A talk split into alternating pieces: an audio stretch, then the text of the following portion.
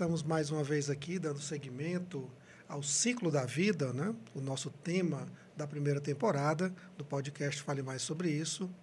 Desta feita, recebemos aqui a, a doutora Heloísa Pena para falar sobre a idade adulta. É isso, é. A maturidade, né? A maturidade. Deixa eu apresentar aqui a doutora Heloísa.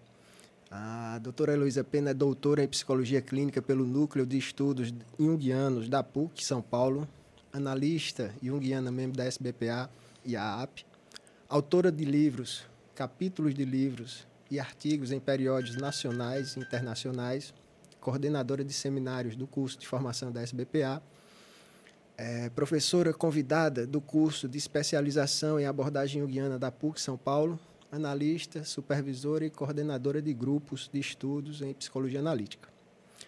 Bem, professora, aliás, Heloísa, né? Vamos falar um pouco mais sobre a maturidade? Vamos, vamos lá. Vamos falar sobre maturidade, sim.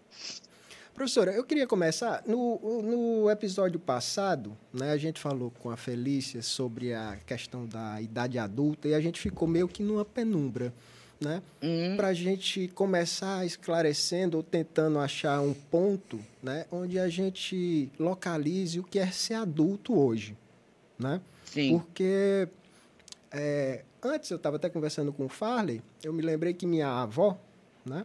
Teve, aliás, casou com 14, 15 anos. Ou seja, ela saía é, da idade da infância praticamente, né? já era apresentada uhum. como mulher, já casava, já ia ter filhos, né? E é historicamente são duas gerações atrás, né? E já era mulher, já era uma adulta, né? Sim. E hoje, o que é ser adulto hoje? Pois é. Isso é o que a gente vai conversar. Eu acho que a gente vai chegar nessa questão do que é ser adulto hoje, porque é muito diferente do que você está contando sobre a sua avó. Né? De fato, mudou muito. Hoje uh, as coisas estão um pouco diferentes. Eu acho que vale a pena a gente refletir sobre isso. Então, eu acho importante a gente dar um certo contexto histórico, que é isso que você está colocando, de que, pelo que a gente observa, até muito recentemente, tudo que se falava sobre a humanidade, na, nas religiões, na filosofia, na antropologia, enfim, falava-se sobre o ser humano adulto. O que existia era o, o que se falava na época, o homem adulto. Né? Hoje não é politicamente correto falar da humanidade como o homem, mas era o que se falava. Né?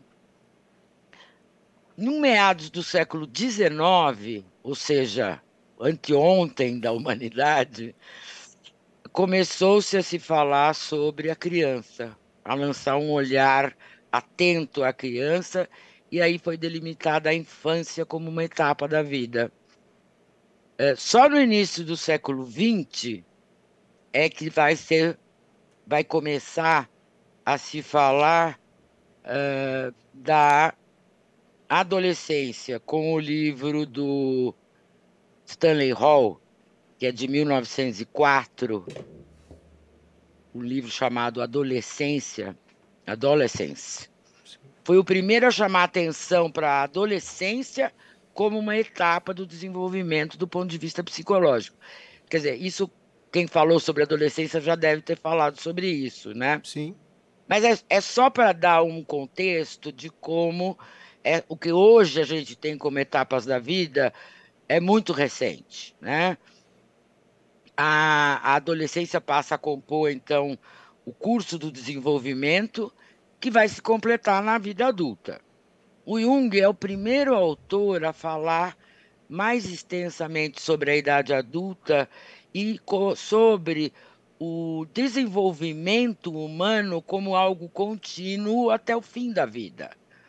Então a própria maturidade, ela é dinâmica, ela vai continuar se desenvolvendo e ao longo também da velhice há um desenvolvimento humano. Quer dizer, o desenvolvimento não para, o desenvolvimento vai em frente, né? Sim.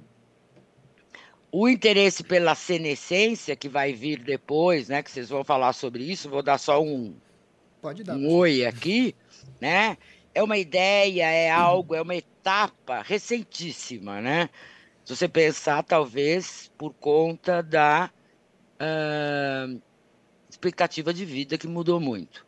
Só para dar dois dados rápidos, né?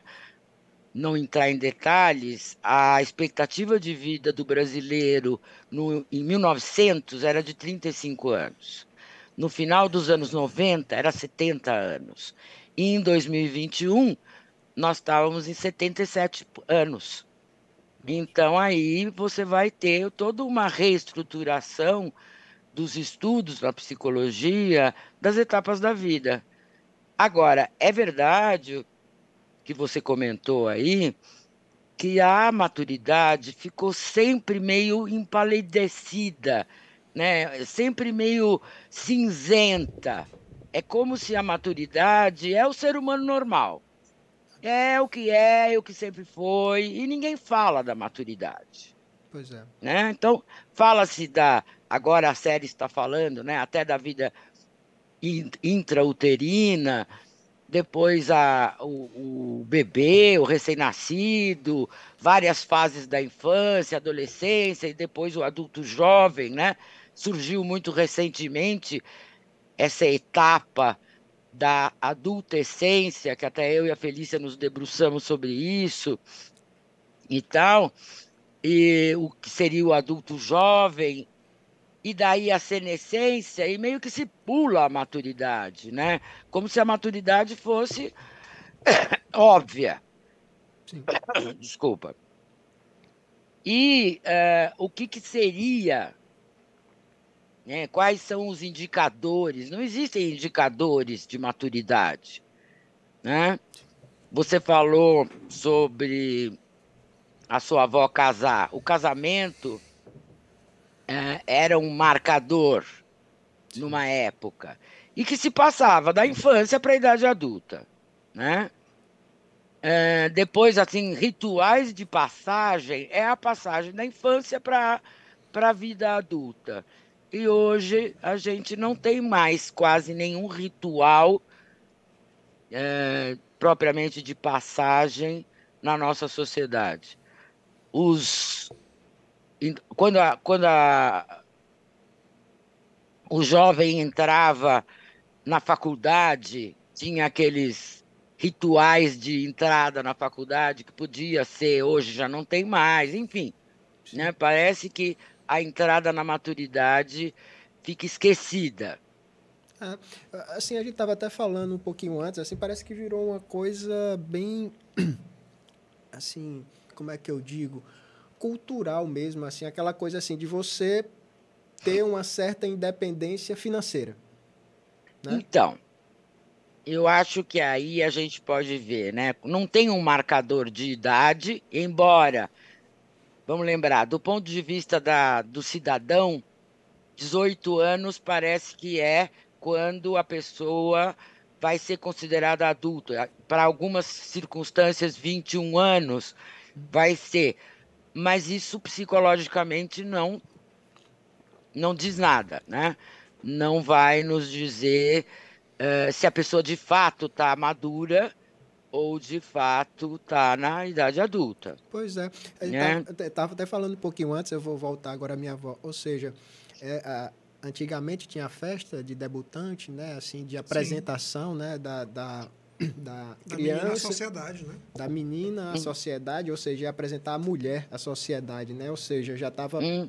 é, prestes a casar, ou já tinha algum casamento, como é, acertado. Arranjado. É, ou seja, ou seja e, e essa menina, essa mulher, ela ou seja, iria engravidar, e a gente levantou o ponto. Ou seja, quer dizer que engravidar, ou seja, ter um filho faz uma pessoa virar adulta? Né? Então. Essa, essa é uma um marca, então, um marcador aí tradicional poder, disso que você está falando poderia ser, por exemplo, a, a capacidade de procriação é um indicador? Hoje a gente vê que não, né? Na verdade, a, a maturidade biológica, eh, a, a, prontidão para a procriação, na verdade, é, é mais usado como um fator de passagem para a adolescência do que para a maturidade, né? É, alguns autores falam sobre a profissionalização e a empregabilidade como um indicativo é, da maturidade, mas a gente sabe que isso também não é, é, do ponto de vista psicológico, não diz de maturidade, né? não diz é, de, uma, de uma vida é, vivida como adulto. Né?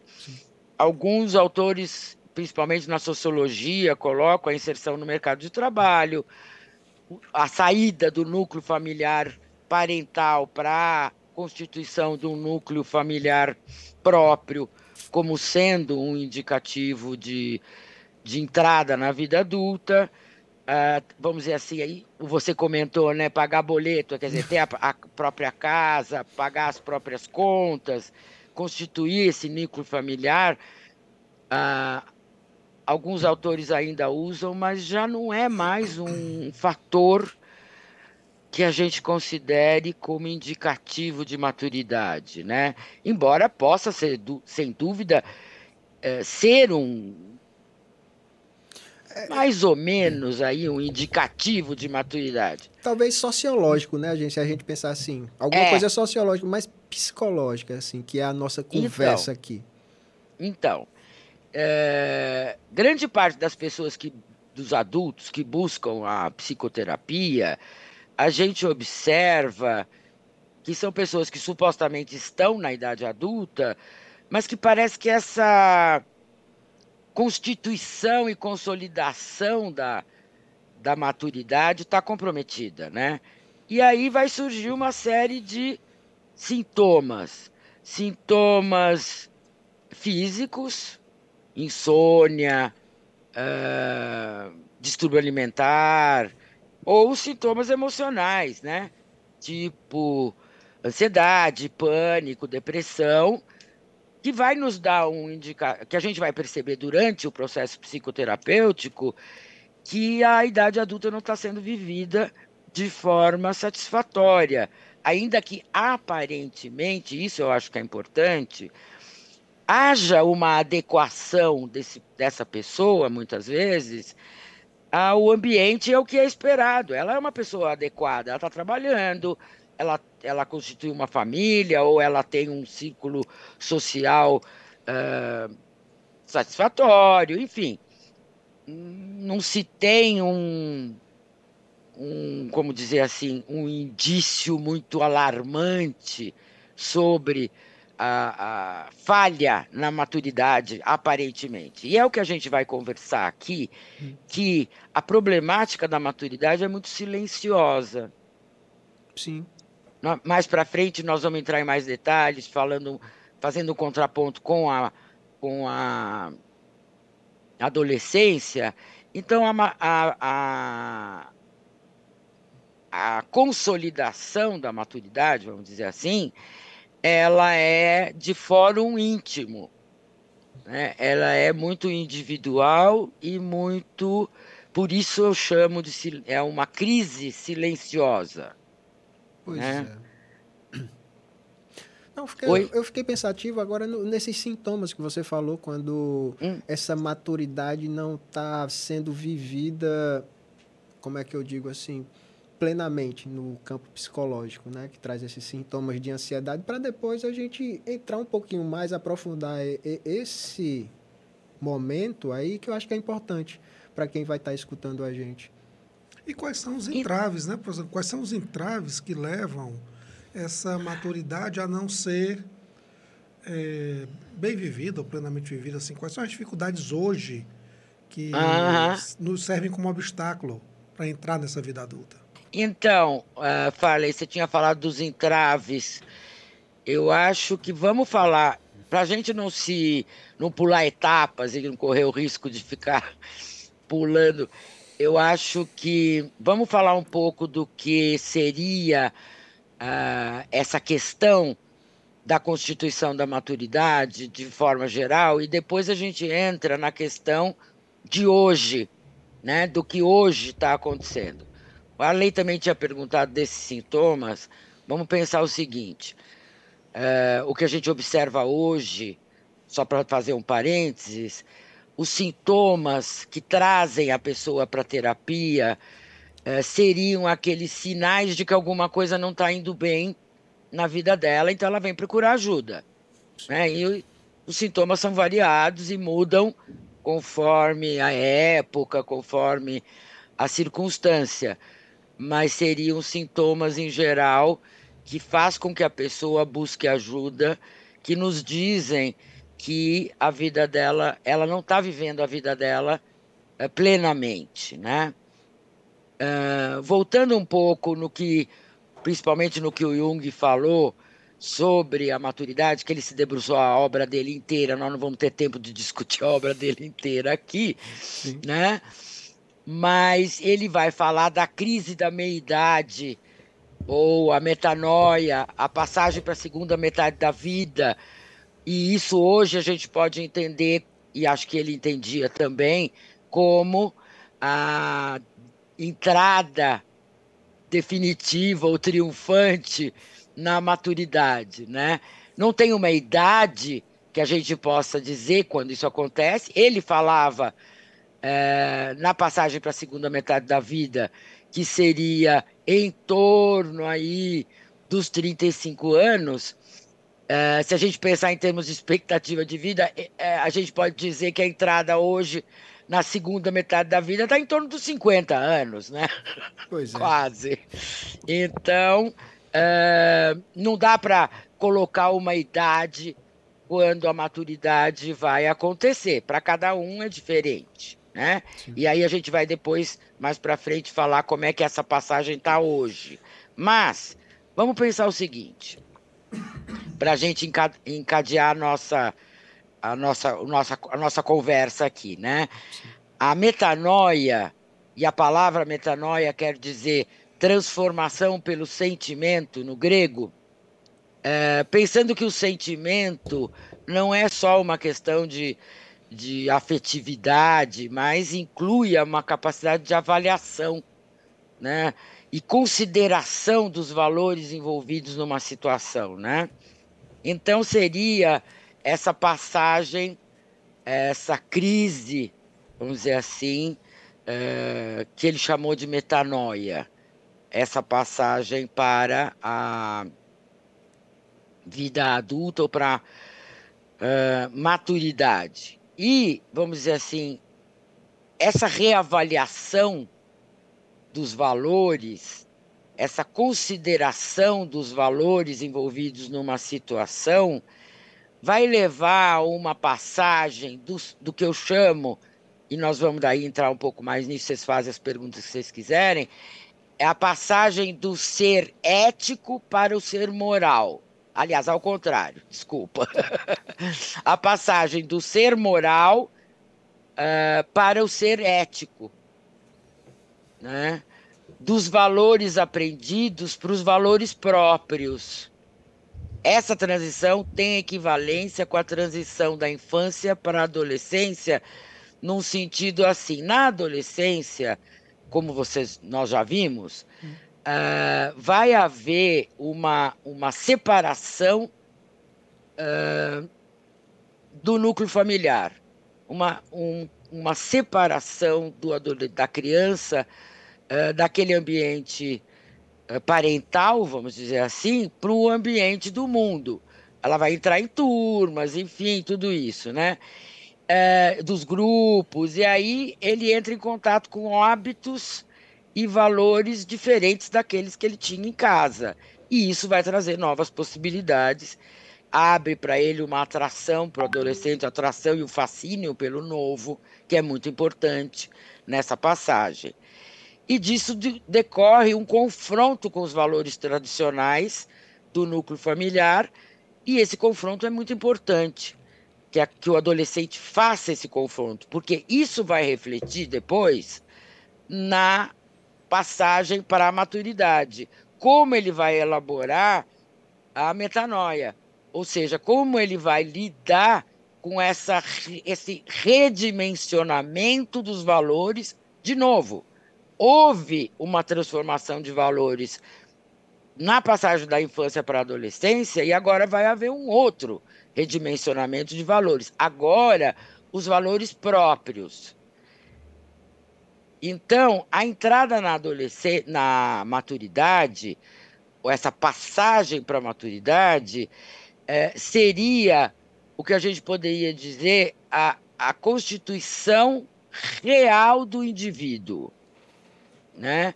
É, é, vamos dizer assim, é quando surge um indivíduo propriamente dito. Embora a gente saiba, como disse a Séries, que somos um indivíduo desde a fecundação uh, e seguimos sendo um indivíduo, é na maturidade que vai haver uma consciência dessa individualidade, né? uma, uma, uma real consideração de que eu sou um indivíduo. Sim.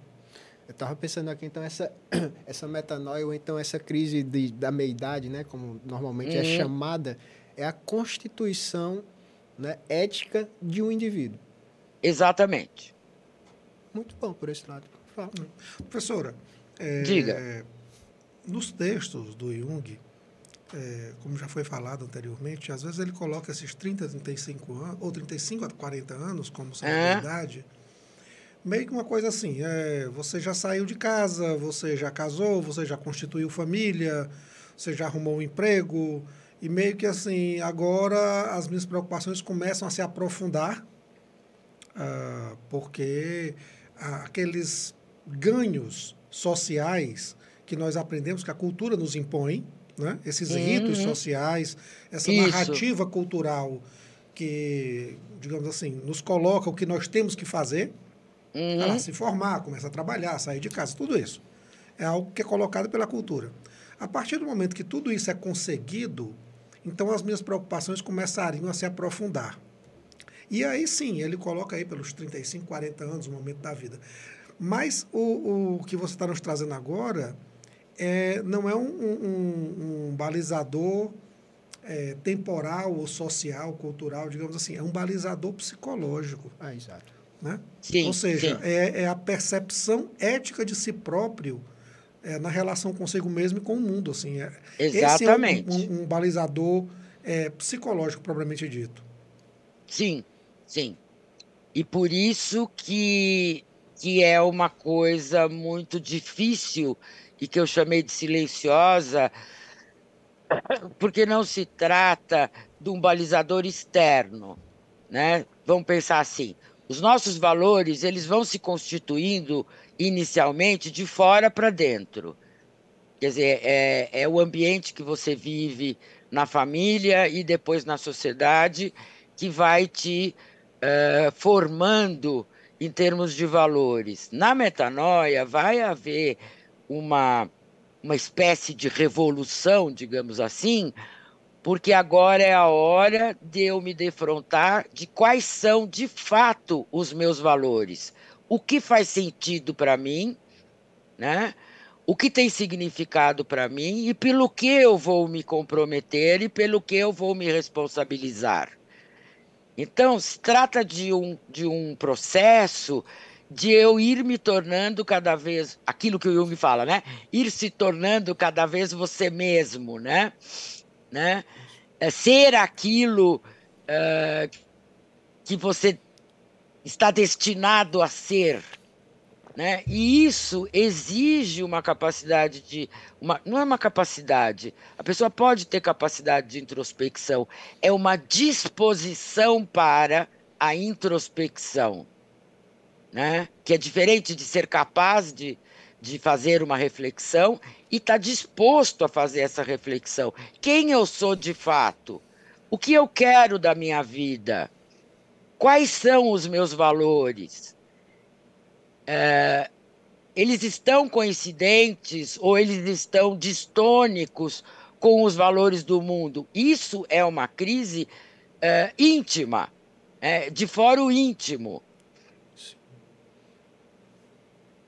Eu, eu é um realinhamento consigo mesmo, sabe? é, é uma nova forma de você estar com você mesmo e, como você disse, Farley, uma nova forma de estar no mundo também. É um pouco a pessoa é, descobrir qual é o seu estilo de vida, é, qual é a sua visão de mundo. É, e, e, muito, e muito importante também, eu ia falar isso mais para frente, mas agora faz sentido, é, é o que eu, como eu vou contribuir para o mundo em que eu vivo. Pois é. Eu acho que essa questão é que, que forma essa questão ética importantíssima essa discussão atualmente e por isso é tão difícil falar em maturidade. De que tipo de maturidade nós estamos falando, né?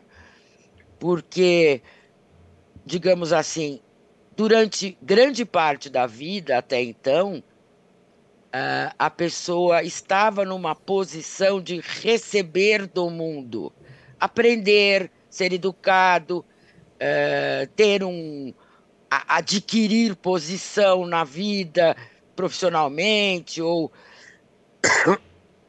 afetivamente e socialmente, né? Só que agora é o que você pode dar para o mundo.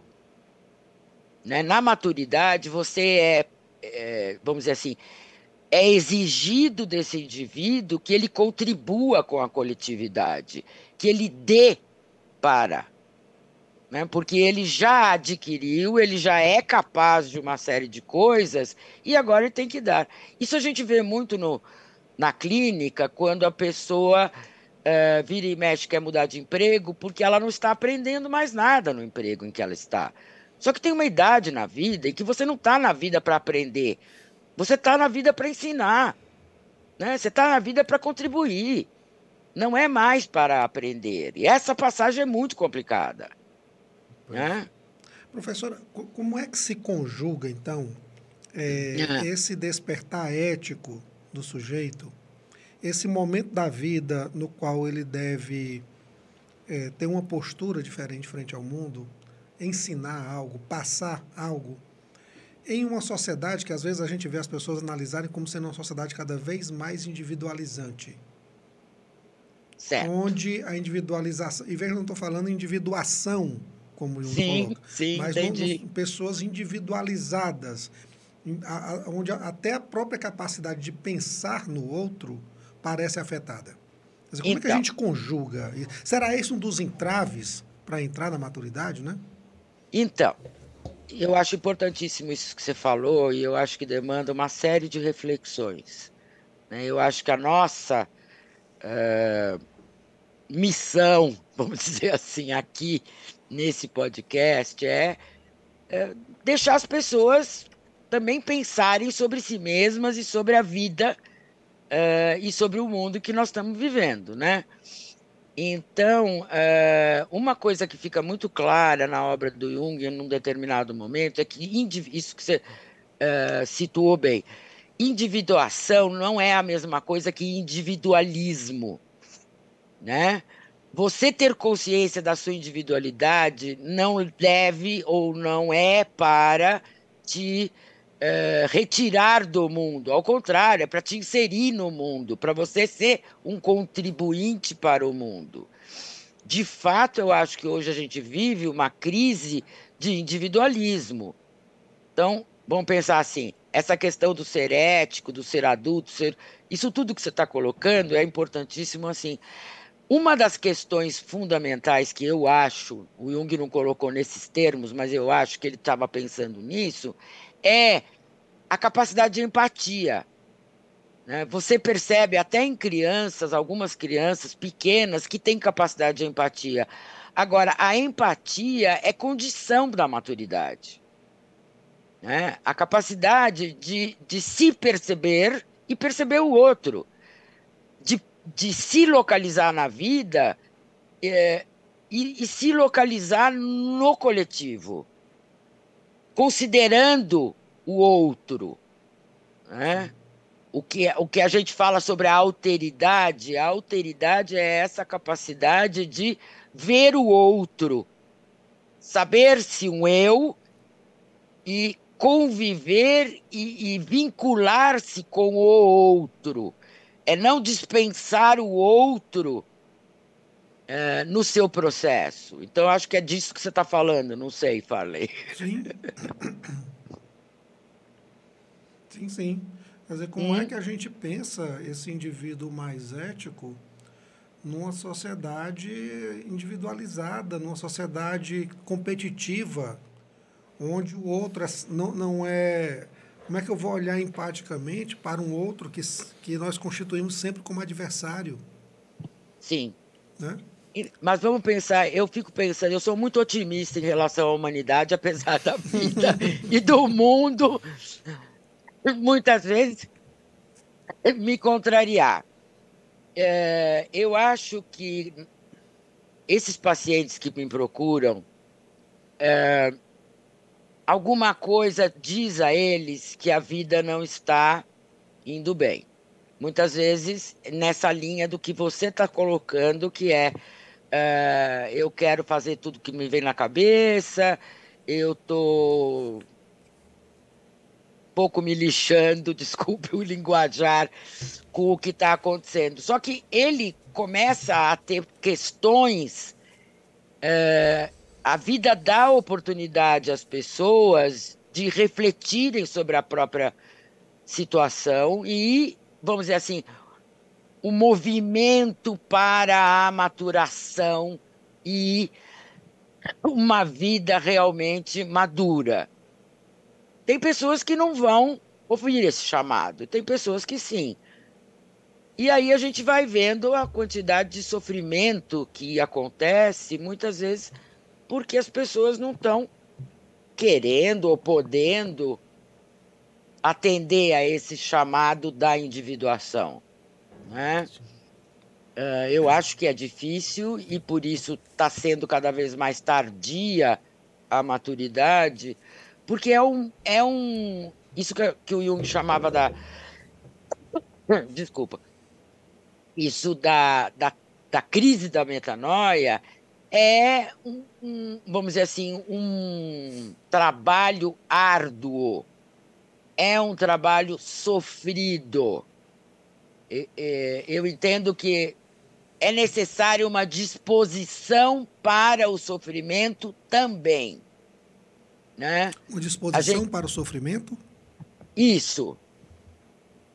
Porque não vai ser um caminho é, gostoso, divertido e, e, agradável, mas necessário. Que, que é o que o Jung chamou do confronto com a sombra. Quer dizer, na hora que a gente vai fazer toda uma reavaliação de valores, é, vamos dizer assim, avaliar e, e, descobrir os próprios valores, é inevitável que você se defronte com coisas que você queria ter sido e não foi, com coisas que, que, que frustraram, com coisas que doeram durante a vida, pedaços nossos que a gente teve que deixar para trás por uma exigência do ambiente. Quer dizer, é como se houve, vai havendo certas amputações da nossa vida uh, por exigências externas. E, de repente, você vai ter que se haver com isso. Necessidade isso de rever escolhas, né, professora? Sem dúvida. A Von Franz, a Von Franz ela tem uma, um livro no qual ela cita uma fala de um paciente, eu acho aquele livro O Caminho dos Sonhos. Isso. Que ela sempre intercala com sonhos de pacientes, de pessoas. Sim. E tem um paciente que ela que é um homem também na faixa da meia idade, que ela ouve dele, que ele diz assim: é, eu me sinto como alguém que subiu uma escada a vida inteira e agora que eu cheguei em cima é como se eu tivesse encostado a escada na parede errada. Então, quer dizer, é e assim. agora, né? O que é que eu faço? Então, eu acho que é, esse exemplo é, é, é fantástico porque é na crise da metanoia em que você vai rever os seus valores e você vai rever as escolhas. Né? E é aquela coisa antes tarde do que nunca, você mudar de rumo na vida. Porque senão a sua velhice vai ser um tormento. A maturidade não vai acontecer e a velhice vai ser um tormento, um tormento físico e psicológico. Porque, de fato, você subiu a escada errada. Ou você encostou a escada no lugar errado que não era o seu, não é um lugar errado, mas, mas, mas não te levou a lugar nenhum, né? Então, vão ser revistas muitas decisões e muita escolha. Vai haver muito arrependimento, né? vai haver uma revisão de ressentimentos, e, e quando vai haver esse limpar do passado, encostado, vamos dizer assim, a escada que encostou no pai, que encostou na mãe, né? que encostou nas instituições, é, e que você agora vai ter que ter uma escada que encoste em você. Né? Que você suba em direção a você mesmo. Que você vá em direção a você mesmo. Eu acho até que essa metáfora do subir é, é uma questão muito cultural, né? Sim. Porque parece que a gente tem que subir, subir, subir, subir. Não, a gente tem que também descer, descer, descer, descer.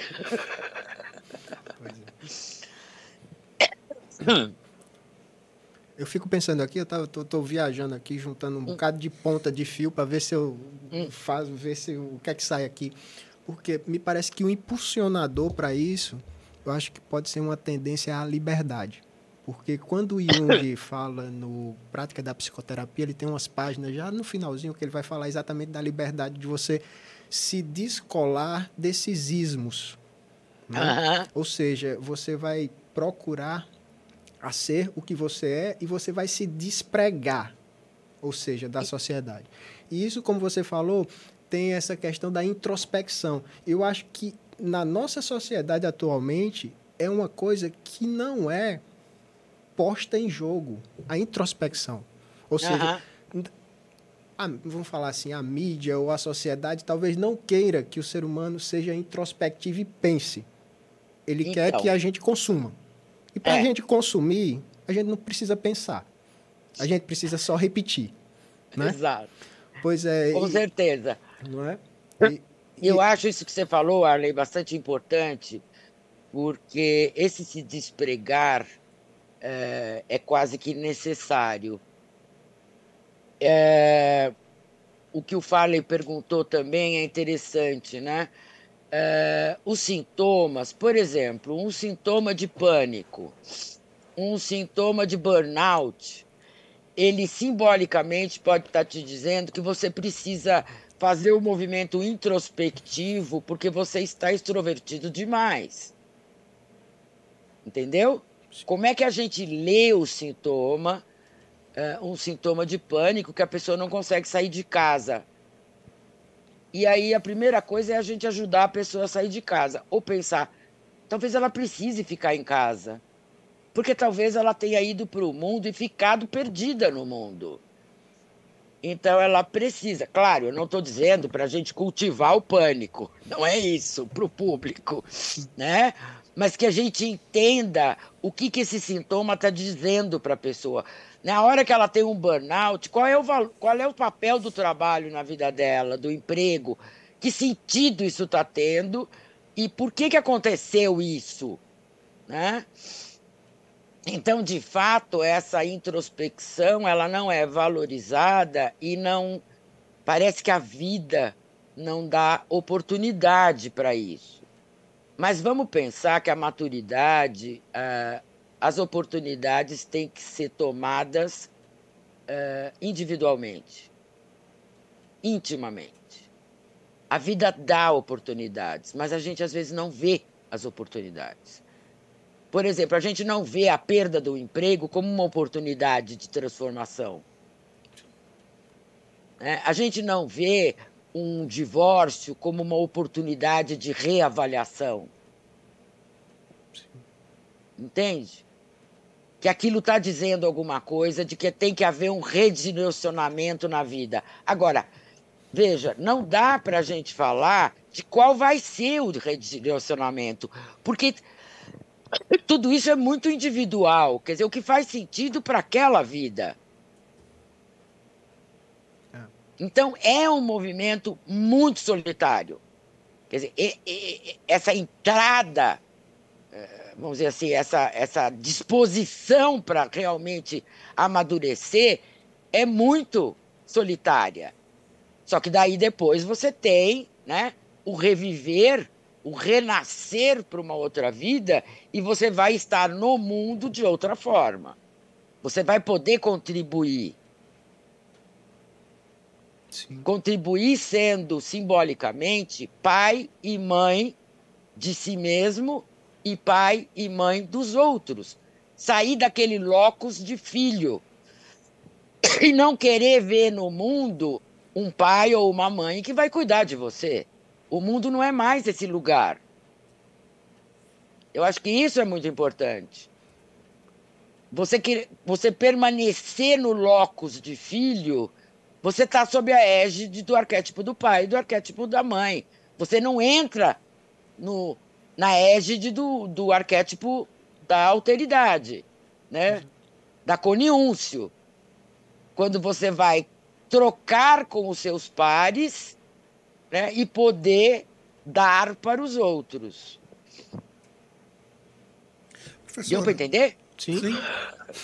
É, é, professora, eu queria aproveitar. É. é eu, eu, tenho uma questão para sobre a questão da, da metanoia, é, hum. mas eu queria deixar um pouquinho mais para frente.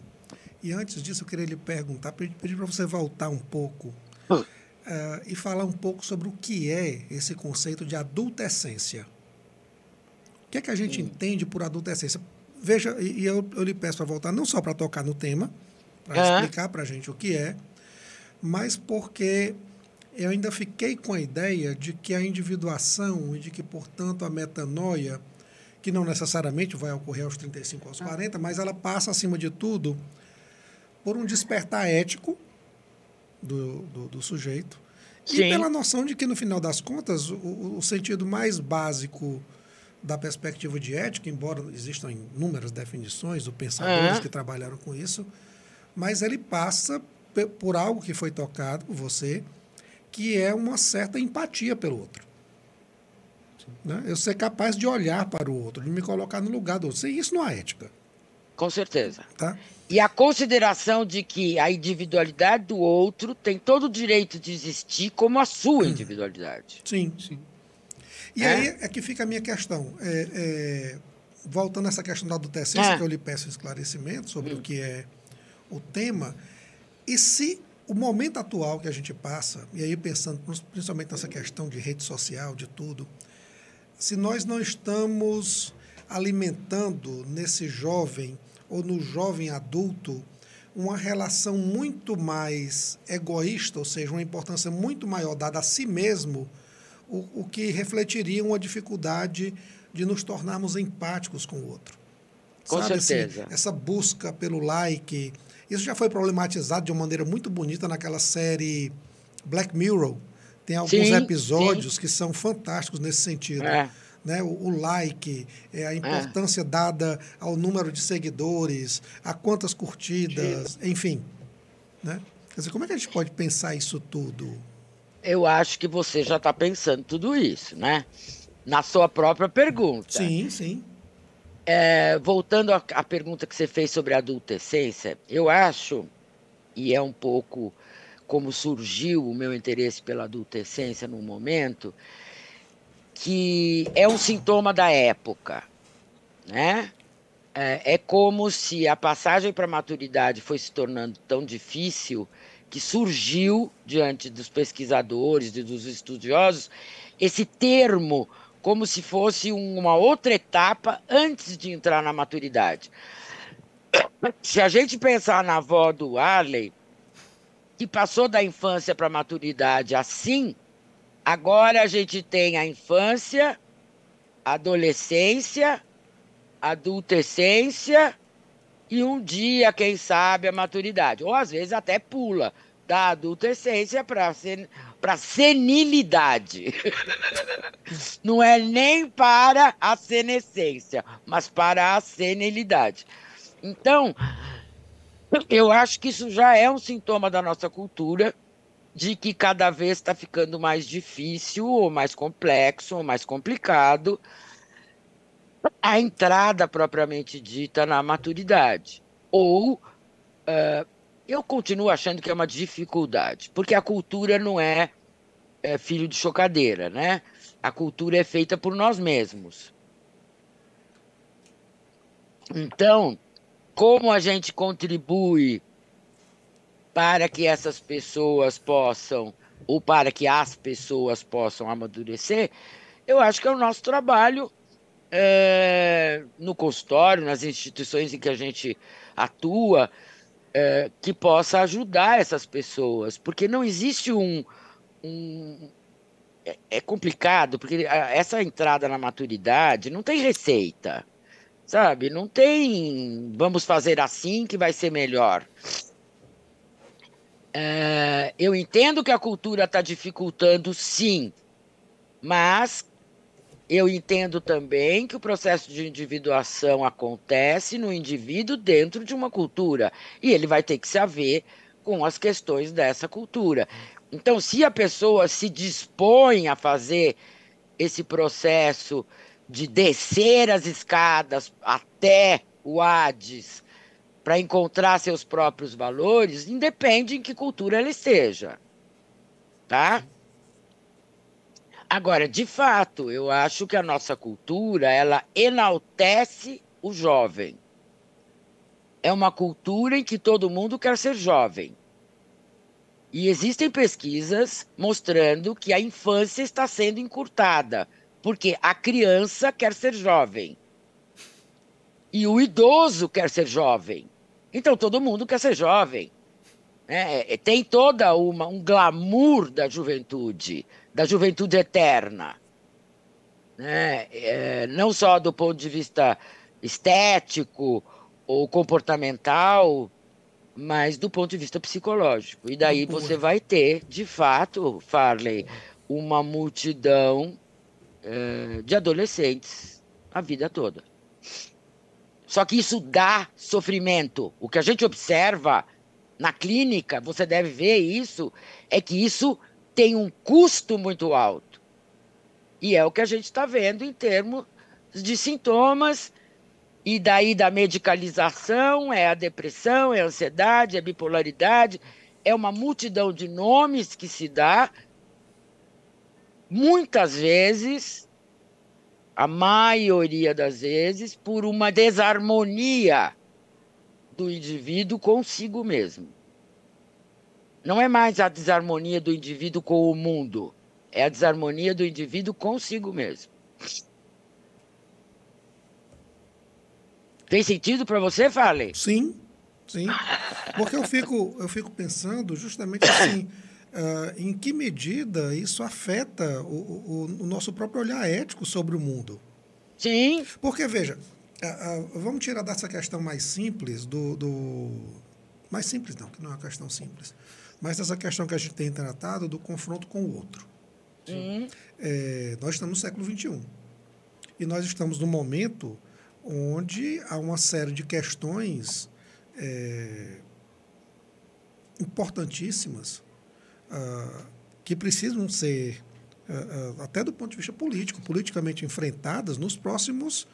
Que, que no, já hoje, mas assim, que daqui a 10, 15, 20 anos, é, podem ser decisivas para o futuro da própria humanidade.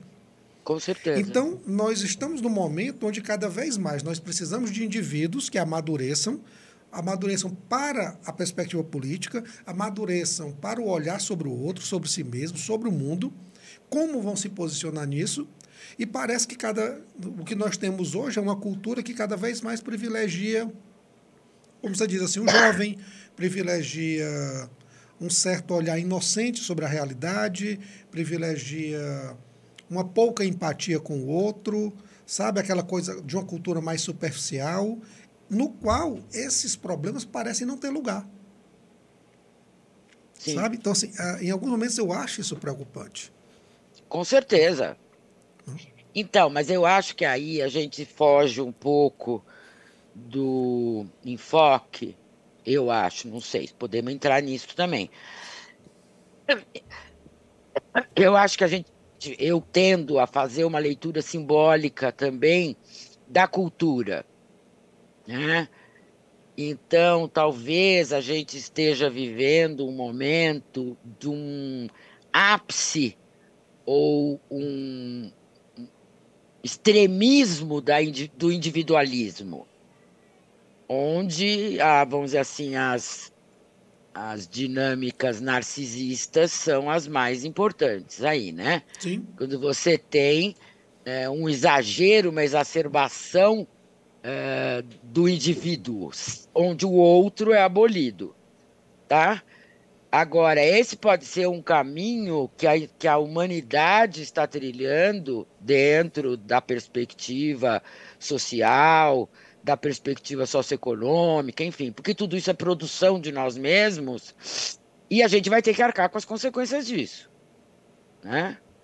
Então, talvez a gente tenha que refletir sobre a maturidade, como a gente está fazendo agora, e poder ajudar aquelas pessoas que querem amadurecer e não estão conseguindo. Porque a gente não vai conseguir atingir aqueles que não querem. Sabe? A pessoa que quer continuar no parque de diversão e está achando que tudo bem, nós não vamos poder fazer nada, entende? Infelizmente. Porque não há política pública que ajude alguém a amadurecer. Sim. Se a pessoa não quiser. Essa é a verdade. Você concorda comigo ou eu fui muito radical? Não, não, concordo. é, eu concordo, é verdade. Ou seja, a gente volta para aquela coisa. É, uma, é o ponto central disso é a liberdade. Então, mas tem um, é um tipo de liberdade, Arley. Sim. Porque é uma liberdade com responsabilidade e com compromisso. Pronto, é isso. Né? De, de, vo de você, como indivíduo, fazer a sua escolha. Exato. Né? Eu tenho um paciente que ele, vamos dizer assim, ele escorrega entre querer e não querer amadurecer. Então, eu estava numa discussão dessas, um, já, isso já faz algum tempo. É, e ele falou: ah, então eu posso fazer o que eu quiser? Eu falei: sim, você pode fazer o que você quiser, desde que você arque com as consequências. Né? A sua liberdade vai ter consequências. Desde que você arque com as consequências, você pode fazer o que você quiser. Que é diferente da criança que não consegue atinar com as consequências dos próprios atos, que é diferente do adolescente que não consegue arcar com as consequências dos próprios atos e daí dá trombada atrás de trombada e alguém vem salvá-lo, a mãe, o pai, o professor, a polícia vem salvá-lo. O adulto, ninguém vai salvar. Entende? Não vai salvar da liberdade que ele fizer com irresponsabilidade. Talvez então por... eu acho que é um tipo de liberdade, sim, uma liberdade com consciência e com responsabilidade. Ah, eu acho que sem querer, ou talvez até querendo, a gente pode pegar isso que você acabou de falar como resposta a essa, essa necessidade de se permanecer jovem, né? Ou seja, de ter alguém que nos salve. Exato. É, é talvez seja esse o Sim. ponto. Né, se de... você prestar atenção, as queixas dessas pessoas são sempre uma acusação do mundo. E isso, Farley, eu tenho muito cuidado de não responsabilizar o mundo pelos meus sofrimentos. Entende? E aí a gente, como dentro da nossa profissão, a gente vai contribuir de uma determinada forma. Então, a gente tem que tomar muito cuidado para não responsabilizar as autoridades, não responsabilizar o sistema uh, pelo que está indo mal na vida de todo mundo. O que a gente pode fazer é isso que nós estamos fazendo aqui. Refletindo, conversando e, e, pondo no mundo as nossas ideias, as nossas reflexões, para que mais gente pense nisso. Porque não adianta a gente ficar criticando o sistema, entende? Porque fomos nós que fizemos esse sistema. Sim. De alguma forma. O Jung fala da responsabilidade de cada indivíduo pelo mundo. Entende? É por isso que é acachapante amadurecer. Porque você se sente é, tendo que fazer parte desse mundo E não só criticar o mundo em que a gente vive. E isso é, é importante porque é fazer parte e dando o seu, o seu pedacinho para o mundo. Dando a, a, sua contribuição. A sua contribuição, porque uma das coisas que eu fico feliz, porque esse podcast é, é o resultado de alguma coisa desse tipo. Da uhum. gente dar a nossa contribuição Sim. daquilo que a gente faz, daquilo que a gente estuda, para que, como você falou, mais pessoas pensem, é, possam refletir, possam ter a sua introspecção, né? E ver um em cada qual, em cada local, como pode contribuir para o mundo. Né? Porque Sim. talvez desse jeito a gente possa melhorar o mundo que a gente vive, né? E que veja, eu acho que a gente pode melhorar o mundo que a gente vive com o nosso saber, que é o saber psicológico. Sim. Eu não, me, eu, não, eu não me sinto à vontade de criticar o mundo do ponto de vista econômico. Eu não entendo nada de economia. Eu não posso criticar a taxa de juros, você entende? Porque eu não entendo essa porcaria. É, então, eu, eu posso contribuir com o que eu sei, com o que eu posso contribuir. E eu acho que a gente está assistindo uma valorização cada vez maior da saúde mental, com todas as suas mazelas, né? Como se a saúde mental fosse transformar todo mundo em muito feliz, muito bonito. Não é isso, a gente sabe. Mas, de qualquer forma, isso é uma coisa que veio para a consciência, porque quando eu me formei, há 50 anos atrás, saúde mental queria dizer doido, loucura, manicômio, psicoterapia, sabe? havia todo um preconceito. Hoje não. Então, eu acho que, de uma forma ou de outra, o mundo, a nossa cultura está abrindo espaço para a gente contribuir. Os pacientes que vêm nos procurar. E é aí que a gente pode ajudar. E fazendo um podcast, escrevendo um livro, dando uma palestra, dando aula. É isso que a gente pode contribuir. Que eles possam ter uma visão crítica e reflexiva sobre isso que a gente está falando. Né? Sobre consumo, sobre uh, liberdade, sobre individualismo, sobre. Entende?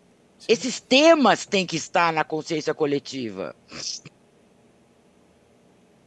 Vale, você ficou muito quietinho. Não, na realidade, assim, eu achei uma ideia interessantíssima é, essa perspectiva, mais uma, né? De que entrar na idade adulta é se responsabilizar pelas suas escolhas. Sim. Deem, Mas é só deem, isso.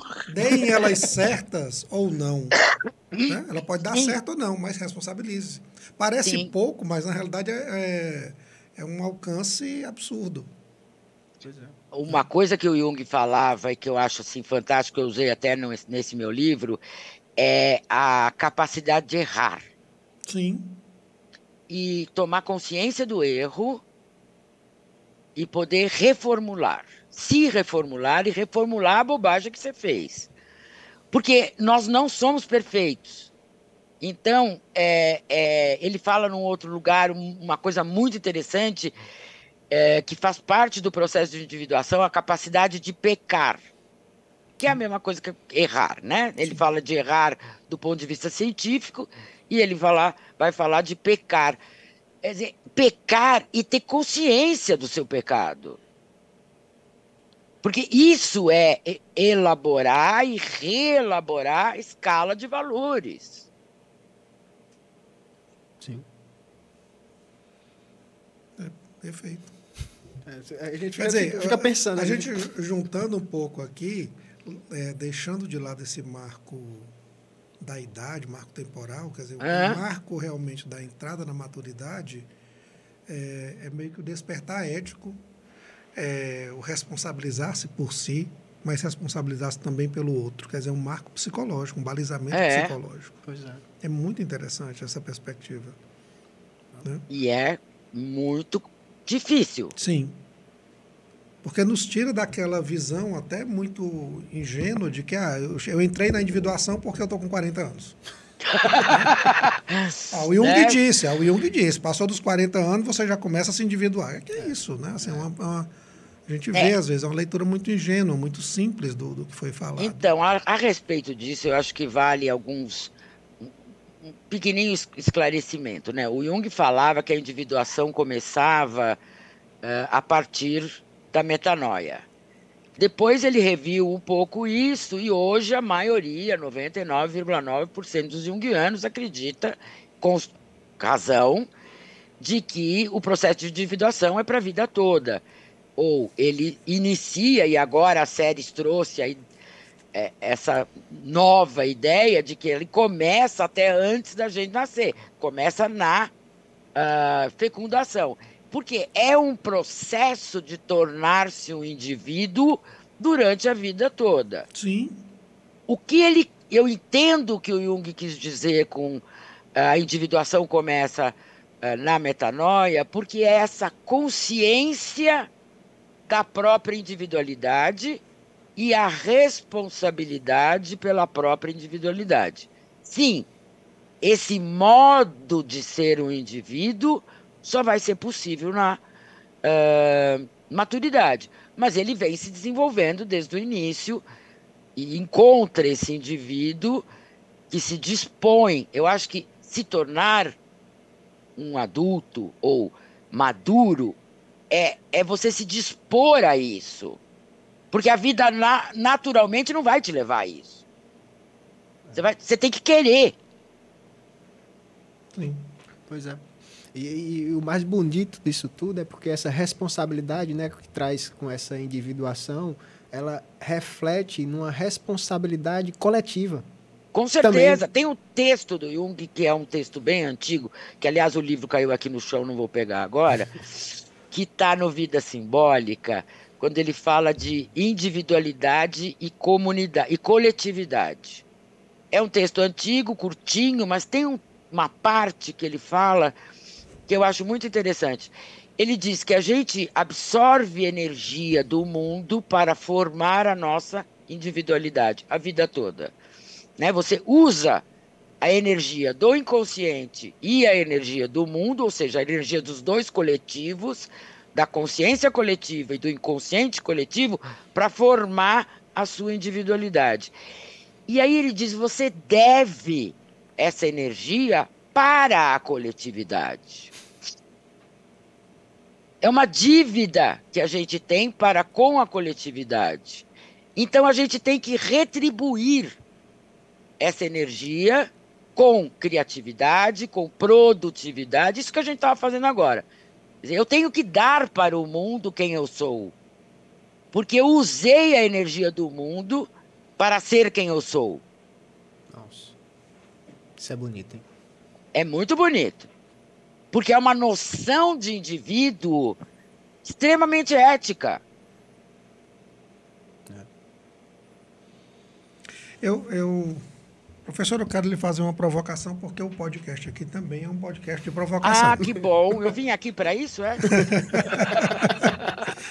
A gente faz umas, Não é nenhuma pergunta, é, é basicamente um pedido de comentário. Tá? Hum, diga. É, eu vou trazer de volta essa questão do meio da vida hum. em, em, cima de, um, de uma história que eu vi durante uma leitura e muito, muito bonita. Porque, no, no, novamente, né? A gente geralmente ouve falar da história do meio da vida como a chegada a partir de um determinado momento, ou seja, aquele marco temporal, né? Chegou a partir de um determinado momento, o declínio da vida, como o Jung gostava de dizer. É, é... E eu estava lendo uma vez um, um livro sobre narrativas biográficas e nele cita-se o trecho, num determinado trecho, cita-se uma palestra do Roland Barthes. Hum. Né?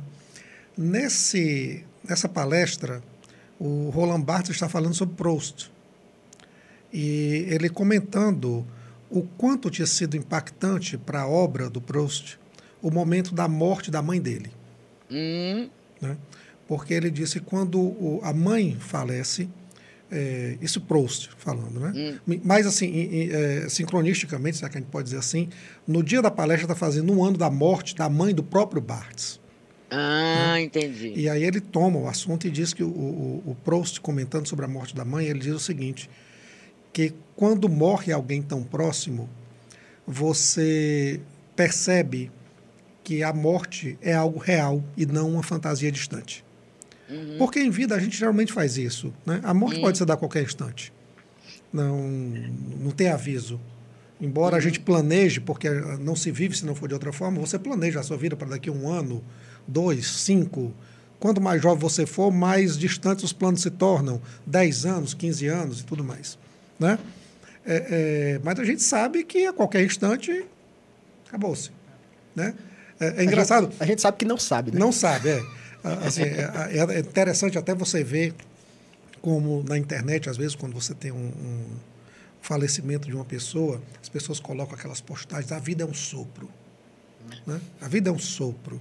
E realmente a vida é um sopro. Mas assim, uma semana, duas semanas, um mês depois da vida é um sopro, você esqueceu e você passa a viver como se a morte fosse realmente algo muito distante que necessariamente vai acontecer quando você tiver com seus 80, 90 anos. E não necessariamente algo que está lhe acompanhando a todo instante. E aí uhum. o, o, o Barthes, né, voltando, ele, ele diz assim, olha, a morte da mãe do Proust impactou profundamente a escrita dele. Porque ele percebe ali que a morte é algo real. E, portanto, ela, a vida pode acabar a qualquer instante. Então, trata-se, ele diz lá, trata-se de escrever como nunca se escreveu antes. Porque a possibilidade de não escrever mais está aí. E aí volta, o, o Barthes vai comentar isso e ele diz: olhe, talvez propriamente, ele não está citando Jung, talvez propriamente a percepção da realidade da morte seja o meio da vida. Seja o momento onde você percebe a morte como realidade, portanto, trata-se de viver como nunca se viveu antes. Trata-se de se escrever como nunca se escreveu antes. Ele diz: aí é o meio da vida. O momento onde a gente percebe que a morte é algo real. Eu queria um comentário seu sobre essa pequena provocação. Ó, um comentário é difícil, né? Dá para fazer 100 comentários, né?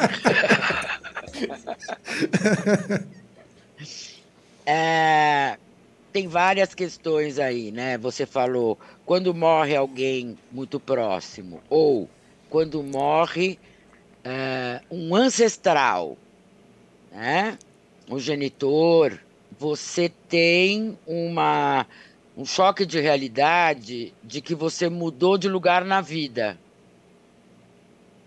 Né? Você não é mais filho, você é órfão ou você é pai e mãe de alguém, simbolicamente ou uh, literalmente.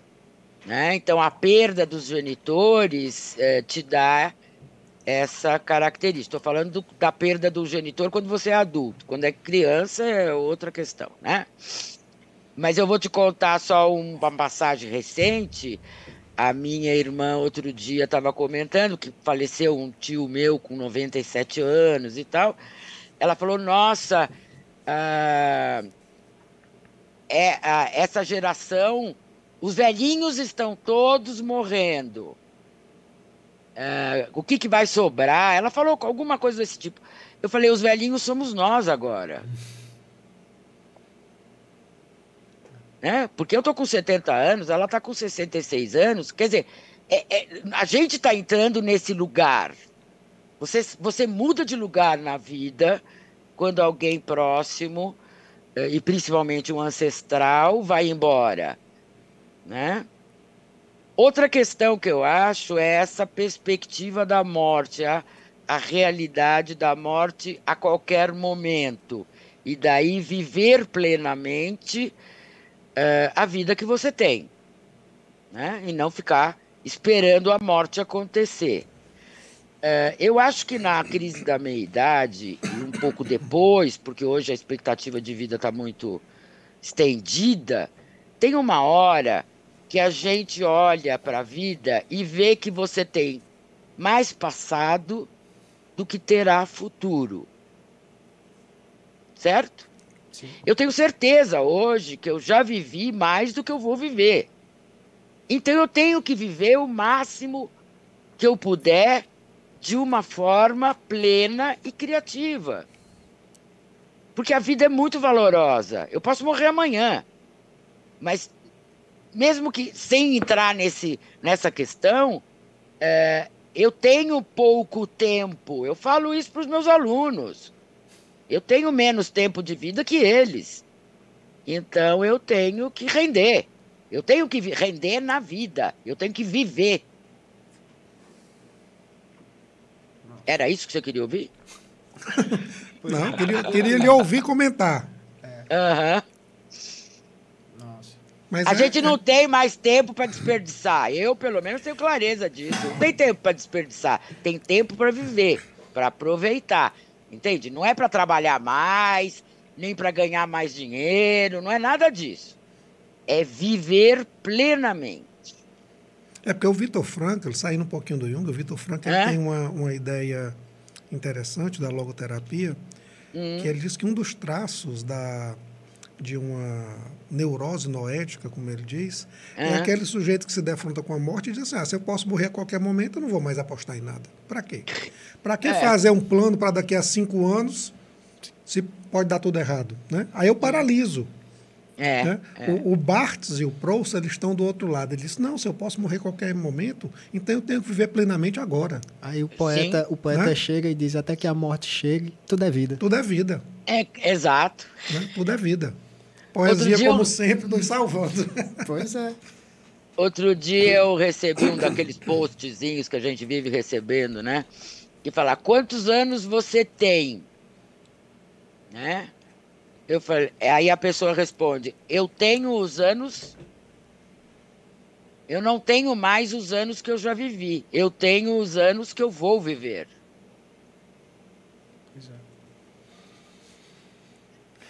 Grande questão. Não é? Mas a nossa questão não é sobre a morte. Vocês Não, vão é, é, um não, é, sobre a morte. A gente está refletindo demais. Esse episódio está muito reflexivo, professora. É, já- já- já- mas muito. veja, eu acho que a, de- que a grande questão da maturidade é a capacidade de reflexão.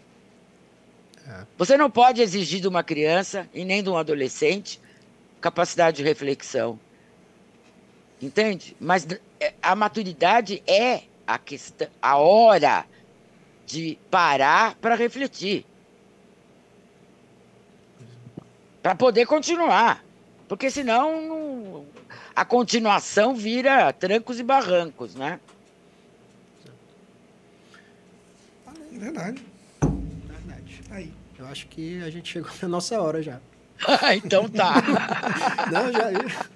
Não, é, é o que eu tô falando, a gente tá refletindo. É tão bom esse episódio aqui, da, que tá, a gente tá refletindo, tá vivenciando esse processo da maturidade aqui, Sim. né? Em nossas reflexões aqui, em nossa conversa. E acho que vai ser muito produtivo para quem estiver escutando. Tomara que seja. Essa, é- essa é a nossa vontade, né? Que seja. Pois é. Não, vamos deixar aí. É, é- é- é o que eu tô falando. É a nossa contribuição para o mundo. Vai ficar. Uhum. é, Essas conversas vão ficar aí nesse meio que a gente. Meio novo, né? Que é a internet. Vai ficar nossa imagem, vai ficar nosso Com vídeo, vai certeza. Uhum. ficar nossa voz aí. E para quem quiser escutar e quem quiser aproveitar, aí vai depender de cada um, né? Claro. Nosso momento, nosso momento de provocações, a gente fez uma, uma brincadeira. Talvez você tenha visto nos outros episódios, né? Hã? Aquele momento abunjara. É, é, o que é que nós, nós deveríamos ter perguntado que nós não perguntamos, professora? O que, que é, o que é que você gostaria de ter falado? Que tópico gostaria de ter falado que nós acabamos deixando de lado? Olha, no, no momento não me ocorre, mas eu acho que até é uma reflexão é, do que, que a gente poderia ter tratado e não tratou. Porque com certeza a gente deixou de tratar de alguma coisa. Né? É, eu acho que essa questão do mundo contemporâneo ser um mundo extremamente jovem. Talvez a gente pudesse ter falado um pouco mais disso, mas não sei se, se ajudaria de como esse elogio à juventude é doentio. Isso. Né? Eu acho que é- Eu acho que essa é a grande questão do, eh, psicológica do nosso momento, né? É essa ilusão de que a gente tem que ser jovem até para sempre. Ah, não, mas eu sou jovem de espírito. Não, não sou jovem de espírito. Eu tenho 70 anos, eu não sou jovem de espírito. Entendeu? Eu não preciso ser jovem de espírito para ser legal. Pois é. Para estar tá feliz. Eu não preciso ser jovem de espírito para estar tá feliz. Né? Eu acho que essa é uma questão da contemporaneidade mais complicada. E aí toda a questão hedonista, narcisista que isso implica. Né? É, fazer um elogio à maturidade também, né? ao pois envelhecimento, é, que é o nosso próximo tópico. Pois é, um elogio à introspecção. A introspecção, a reflexão. É, a elogio à introspecção eu acho que é fundamental. Professora, só para... Porque... É. Não, vá, termine, termine, depois eu falo. Não, porque eu acho que é isso é, parece que não há nenhum valor na introspecção, nenhum valor. Ah, uma coisa que eu não falei que devia ter falado, a questão da solidão. Eu ia tocar nesse ponto, professor, porque é. eu tô, tô, recentemente eu estou relendo Bachelard no hum. Devan, é, é, Poética do Devaneio, né? e ele vai fazer toda uma construção a respeito do devaneio, né? Do sonho acordado, do hum. sonho com a consciência, hum, né? Hum. Já e fica ele... a dica de leitura aí. É. e ele faz toda uma construção para voltar que o devaneio na vida adulta reconduz o indivíduo a um momento de solidão da infância. Mas não a solidão da infância negativa, a solidão da infância enquanto o infante está sonhando enquanto a, a infância está brincando ali, está criando um mundo. Eu acho que é essa solidão, a solidão da infância que Bachelard fala, que a gente deve ah. procurar na nossa introspecção, que é uma introspecção construtiva do indivíduo. Então, e aí a gente entra numa questão importante que é será que a gente está dando espaço para essas crianças viverem a solidão da infância? que é a solidão da fantasia, do sonho, do brincar. Pois é. Eu costumo dizer para os meus, para minhas filhas, que as crianças precisam ficar sozinhas. Porque tem sempre uma supervisão, ou tem uma atividade acontecendo. Eu não sei, eu quando era criança, eu brincava sozinha. Do faz de conta e tudo mais. Como isso é importante, né? E a questão da solidão, Jung aborda num texto que ele fala sobre a. Eu acho que é. Problema psicológico do homem moderno. É esse texto. Ele vai falar que a solidão é uma condição inerente ao ser indivíduo. Porque você tendo clareza de que você é um indivíduo, você está só. Você é único. E, e, essa solidão não é uma solidão triste, não é uma solidão uh, desagradável, mas você saber, se saber sozinho e poder cultivar essa solidão para se entender melhor. Sim. E eu acho que a solidão hoje é vista como doença. A pessoa não pode ficar sozinha. Desde as crianças até os velhinhos. Ninguém pode ficar sozinho. Só é, só é falado desse lado negativo da solidão, né? Exato. E a solidão é, é, é importantíssima, esse aquietamento, né? um aquietamento de si consigo mesmo. Deixa eu ficar quieta agora.